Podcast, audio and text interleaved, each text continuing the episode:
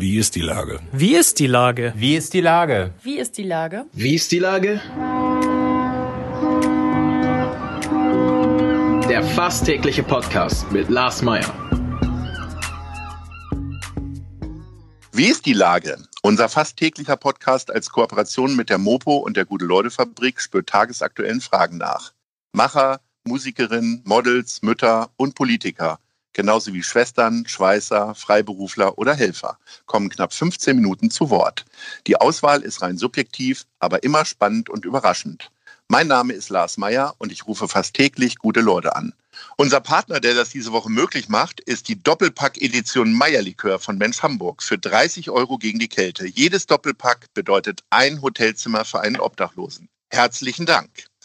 Heute befrage ich die Chefin der Hamburger Behörde für Bauen und Stadtentwicklung, Senatorin Dr. Dorothee Stapelfeld. Ahoi, Frau Stapelfeld. Moin, Herr Mayer. Liebe Frau Stapelfeld, äh, kommt es Ihnen nicht selbst auch ein bisschen seltsam aus der Zeit gefallen vor, jetzt über Bauen und Stadtentwicklung nachzudenken, wo wir gerade ganz viele Probleme haben, die uns unter Nägeln juckt? Oder fühlen Sie sich ganz wohl? Weil das ist ja jetzt gerade so ein ganz komfortabler Posten. Also es gibt schlimmere Senatorenposten, oder? Ja, das sowieso. Einige haben jeden Tag ähm, etwas sozusagen ganz Schwieriges zu tun. Nein, aber es ist ein es ist eine tolle Aufgabe, auch weiterhin dafür zu sorgen, dass wir genügend bezahlbaren Wohnraum haben. Das könnte ich jetzt so sagen. Und damit wäre schon sozusagen viel beschrieben. Aber nein, natürlich hört auch während einer Corona-Pandemie die Entwicklung unserer Stadt überhaupt nicht auf. Es hört noch nicht mal auf, dass die Menschen nach Hamburg kommen und eine Wohnung suchen äh, und merken, dass wir ein ähm, Wohnungsmarkt haben, wo es eine starke Nachfrage nach äh, bezahlbaren Wohnungen gibt. Und natürlich geht es auch gar nicht alleine nur um das Wohnen. Wir schaffen ja tatsächlich mit den Projekten, die wir uns vorgenommen haben, große neue Stadtteile. Äh, da ist das Wohnen ein Teil davon, aber es gehören viele andere Dinge dazu. Denken Sie an den Grasbrook, auf den ich fast gucken kann von meinem Büro aus, oder denken Sie an Oberbewerder äh, oder natürlich auch an die Science City Hamburg-Bahrenfeld. Das sind so unterschiedliche Konstellationen und es wird auch so viel Zeit dauern, bis wir diese Projekte wirklich fertiggestellt haben. Ist das, wenn man so ähm, auch zeitlich gesehen so nachhaltig denken muss wie Sie in Ihrer Arbeit, vergisst man dann auch schon mal so Sachen wie Geburtstage oder Namenstage, die jetzt kurzfristig anstehen? Weil im Grunde Ihr, Ihr Arbeitsfeld findet ja vor allen Dingen immer erst so in den nächsten fünf Jahren statt, ne? Ja, manchmal auch in diesem Jahr schon. natürlich, natürlich geht es ja doch auch darum, was wir in diesem Jahr ähm, schaffen im Wohnungsbau, im öffentlich geförderten Wohnungsbau, also ähm, was die Förderung angeht. Das ist ja ein ganz wichtiger Punkt und auch ein ganz wichtiges Ziel, ähm, dass wir die Zahl von Baugenehmigungen erreichen, die wir tatsächlich auch im vergangenen Jahr hatten. Also unsere Zielzahl 10.000 Wohnungen mit Baugenehmigung.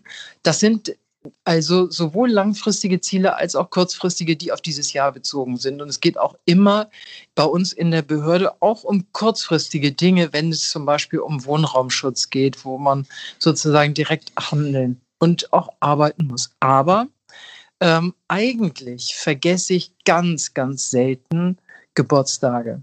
Das ist für mich, das ist für mich ganz wichtig. Ähm, auch innerhalb der Familie. Manchmal rufe ich vielleicht meine Tante nicht an oder so oder mein Cousin, von dem ich weiß, ähm, wann sie Geburtstag haben. Aber in der Regel tue ich das schon. Und ich schreibe auch sehr gerne Geburtstagskarten. Ich finde, Ui. dass es immer noch ganz schön ist, wenn man mal ähm, nicht eine E-Mail kriegt, sondern vielleicht auch einen selbstgeschriebenen Gruß zum Geburtstag. Frau Stapelfeld, ich will da mal mit dem Zaun winken. Ich freue mich immer über Geburtstagskarten, auch selbstgeschriebene.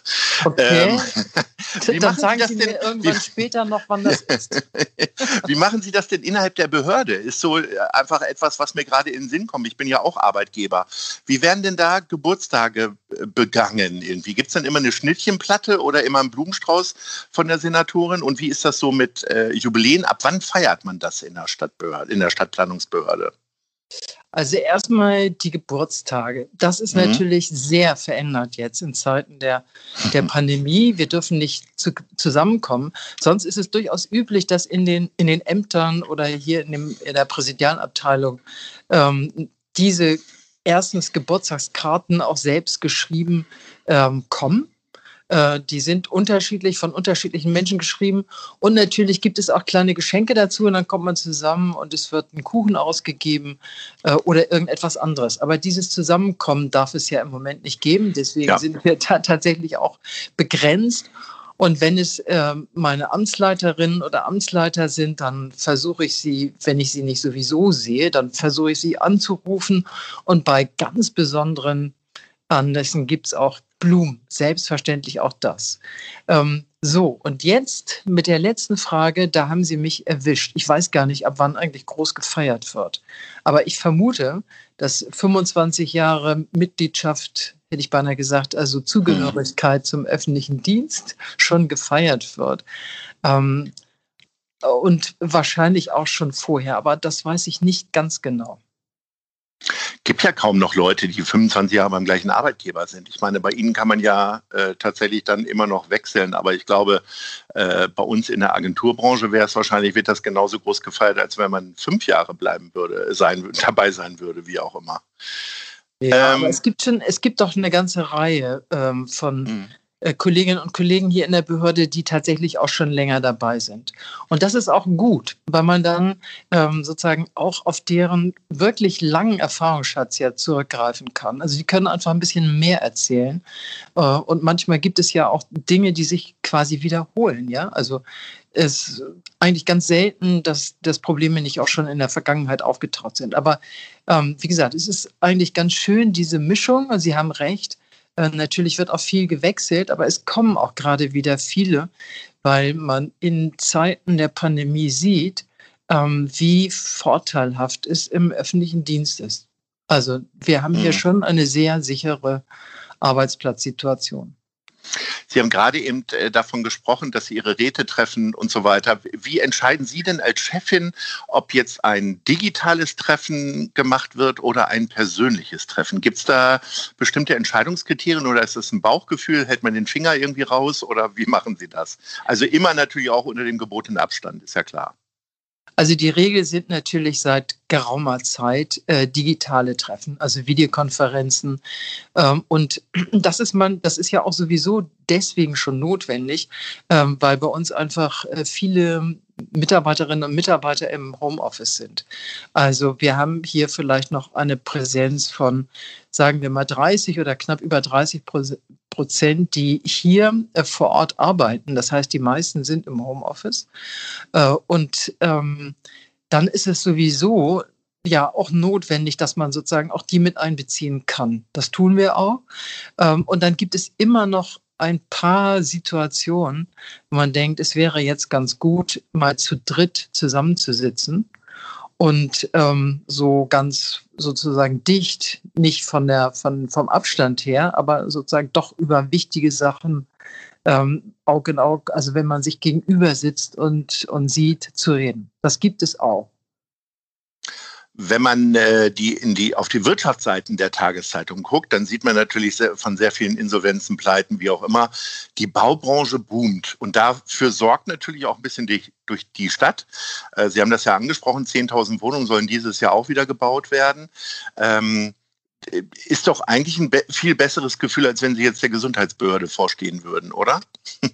Naja, ja, und oder andere Behörden auch, die sozusagen mit diesen schwierigen existenziellen Fragen zu kämpfen haben. Ich meine, immerhin, das muss man ja sagen, immerhin ist es doch gut, dass wir den Menschen in Hamburg schon äh, mit fast einer Milliarde sind es noch nicht ganz, schon geholfen haben oder wir werden bald die Milliarde erreichen, die wir ausgegeben haben in den unterschiedlichen ähm, Bereichen und zu unterschiedlichen ähm, Anlässen jetzt.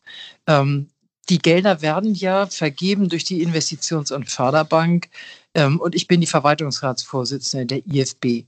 So, das heißt, also ich habe schon einen Überblick darüber, sozusagen, wie, wie die Schwierigkeiten sind und auch was wir als Stadt dafür tun. Aber Sie haben natürlich recht. Wenn Sie ständig mit einer Branche konfrontiert sind, in der es ähm, wirklich existenzielle Nöte gibt, um, oder mit einem Bereich wie dem Kulturbereich, ähm, wo man sozusagen ja selber schon ähm, sehr gut verstehen kann, welche Verzweiflung die Menschen umtreibt, dann ist es gut, ähm, sozusagen zu sehen, dass die Bauwirtschaft, die Baubranche ähm, weniger stark äh, beeinträchtigt ist und weniger stark gelitten hat, sondern im Gegenteil. Nicht? Also es passiert noch eine ganze Menge und ich bin auch ganz froh darüber. Stellen Sie sich mal vor, der Wohnungsbau würde einbrechen. Ja, mhm. also das wäre für unsere Stadt einfach nicht gut. Deswegen bin ich ganz froh darüber. Und das heißt natürlich auch nicht nur Arbeit für die Bauwirtschaft, sondern vorher natürlich auch für diejenigen, die entwerfen und planen, also Architekten und Planer und Planerinnen. Abgesehen von den finanziellen Nöten, ähm, hat das denn trotzdem auch Einfluss beispielsweise beim Bau von Sozialwohnungen für Sie, dass äh, der äh, äh, tatsächlich der Trend ja sehr Richtung Homeoffice geht? Also plant man Sozialwohnungen jetzt auch etwas größer oder hat das jetzt gerade gar keinen Einfluss? Naja, diese Frage haben wir uns natürlich auch gestellt, auch mit dem neuen Wohnraumförderprogramm. Wie sieht das eigentlich aus? Äh, wie sind die Grundrisse von der Gestaltung her? Also was wird, ähm, was wird da eingefordert? Und die Antwort ähm, heißt, dass die Grundrisse doch sehr funktional sind. Also dass sie tatsächlich auch ähm, sozusagen für verschiedene gut nutzbar. Aber natürlich ist das ein Thema für die Zukunft. Äh, da bin ich ganz bei Ihnen, ausdrücklich. Und das ist auch eine Frage, die ich stelle und weiterhin stellen werde. Haben wir eigentlich die richtigen Grundrisse? Haben wir ähm, sozusagen nicht nur die richtigen Grundrisse im Bezug auf die Wohngebäude, sondern haben wir auch die richtigen städtebaulichen Planung oder städtebaulichen Grundrisse, könnte man fast sagen, also städtebaulichen Planung für unsere Stadt im Hinblick auf den Freiraum, auf öffentliche Räume. Also das muss man beides betrachten und ich bin sehr bei Ihnen. Ähm, ich glaube zwar nicht, dass Homeoffice sich sozusagen überwiegend durchsetzen wird. Es wird immer noch genügend Menschen geben, äh, die in der Produktion sind oder in der Daseinsfürsorge, wo sie auch direkt vor Ort gebraucht werden. Ähm, das wird ja auch bei den bei den Kindergärtnerinnen und bei den Schülerinnen, äh, bei den Lehrerinnen und Lehrern äh, wieder der Fall sein. Ähm, aber trotzdem muss man sich auch schon darauf einstellen können. Und wenn man äh, sozusagen eine Familie mit zwei oder drei Kindern hat, die schulpflichtig sind ähm, und beide Elternteile berufstätig, ähm, dann ist das nicht ganz einfach. So, und auch dafür muss man Möglichkeiten finden. Ob das am Ende alleine darauf hinausläuft, dass man die Grundrisse äh, weiter daraufhin anpasst, Manchmal ähm, würde ja auch nur ein Balkon schon helfen, äh, äh, ah, ja. denke ich mir so manchmal. Ne? Ja gut, also jetzt würde ich mich auf den Balkon auch nicht setzen, bei gefühlten minus ja. 10 Grad. nein, ja. natürlich wird auch ein Balkon helfen oder auch Coworking Spaces. Mhm. Ähm, und wie bei, ist das? Sie haben ja die öffentlichen Flächen schon angesprochen. Manchmal ähm, empfinde ich zumindest in den Neubauquartieren die Parks immer so als äh, wie nennt man das, Olivenblättchen oder so. Also äh, die werden da so reingeknallt und äh, manche las hinterlassen mich auch ratlos. Also ich bin ja nicht wirklich ein ästhetischer Fan der neuen Mitte Altona. Äh, und da gibt es auch einen ganz wunderbaren Park, der in der Corona-Krise jetzt sehr, sehr genutzt wird. Aber trotzdem gibt es da so manche Sachen, wo ich so denke, hm, könnte man noch ein bisschen funktionaler gestalten. Und so ist es vielleicht auch beim Lose-Park in der Hafen City, wie auch immer. Also fördert das jetzt auch nochmal ein bisschen mehr das Nachdenken, auch was den öffentlichen Raum angeht? Ja, auf jeden Fall fördert es das Nachdenken und auch das ist etwas, was ich sozusagen ja auch mit äh, anschieben möchte in der Stadt.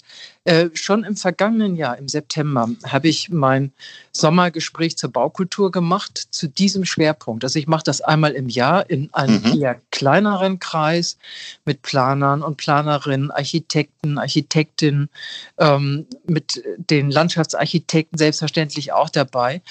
Und ähm, wir haben im, im vergangenen Jahr im September genau darüber geredet. Wie müssen wir uns in Post Pandemiezeiten ähm, im, mit dem öffentlichen Raum einstellen. Also ähm, natürlich bin ich bei Ihnen. Wir müssen jetzt immer guten, ähm, sozusagen gute ja, ästhetische, auch natürlich funktionale öffentliche Räume, Grünräume haben. Es müssen vielleicht auch davon mehr sein. Es müssen davon auch in der näheren Umgebung mehr sein. Also nicht, dass man erst einen halben Kilometer zu irgendeinem Park hingehen muss. Aber das ist ja in der Mitte Altona auf jeden Fall, wie ich auch finde, gut gelöst. Und wenn Sie noch mehr Vorschläge haben, nehme ich die auch gerne an. So ist es nicht. Aber eigentlich sind wir ganz stolz darauf, dass wir in den vergangenen Jahren mit den großen Neubauprojekten immer sehr große Parks mitgeplant haben. Ähm, ich bin ja mit der Behörde in Wilhelmsburg. Und in Wilhelmsburg gibt es den Inselpark. Mhm. Ähm, sozusagen für die Neubebauung. Der hat, ähm, ich glaube, der, ich bin mir nicht ganz sicher, aber ich glaube, das sind über 70 Hektar. Das ist also, das ist richtig großer Park und auch, Sie haben schon den Lose Park erwähnt, aber auch andere. Es werden die Parks immer mitgeplant. Sie sind integraler Bestandteil. Die Grünanlagen und die größeren Parks. Auf jeden Fall. Frau Dr. Stapelfeld, das war unsere Premiere und ich könnte jetzt noch stundenlang plaudern. Vielleicht holen wir das dann im zweiten Teil nach.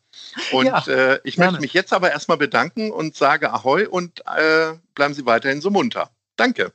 Vielen Dank. Tschüss. Tschüss. Dieser Podcast ist eine Produktion der Gute-Leute-Fabrik und der Hamburger Morgenpost.